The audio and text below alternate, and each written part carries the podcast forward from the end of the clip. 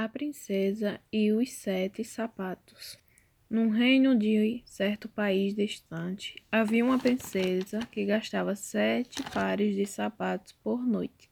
Seu pai, o rei, apesar de não ser avarento, considerava um absurdo tal gasto, principalmente pelo fato de que à noite a princesa deveria estar dormindo em seu quarto. Resolvido a esclarecer o mistério, prometeu à mão da sua filha ao homem que descobrisse que estava ocorrendo. E aqueles que tentassem, mas não tivessem sucesso, o rei prometeu a degola.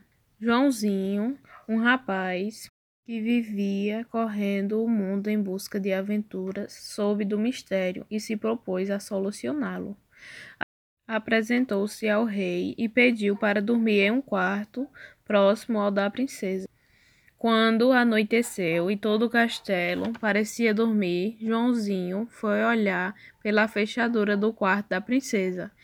Assim que bateu meia-noite, a princesa chamou: Calicote, Calicote. E dentro do baú, guardado sob a cama, Joãozinho viu sair um diabinho que gritava: É a hora, é a hora, princesa.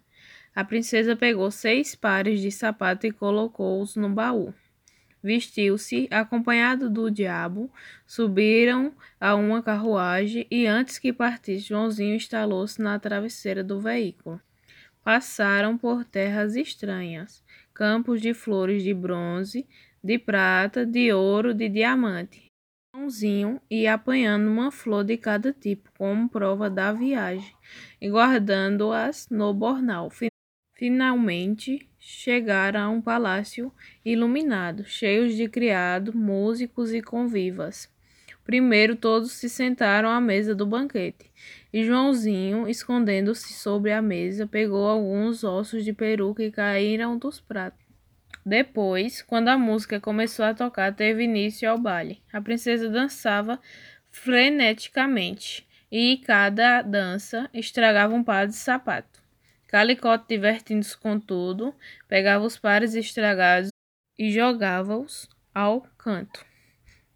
Enquanto isso, sem que percebesse, Joãozinho escondia no bornal um pé de cada par de sapato destruído.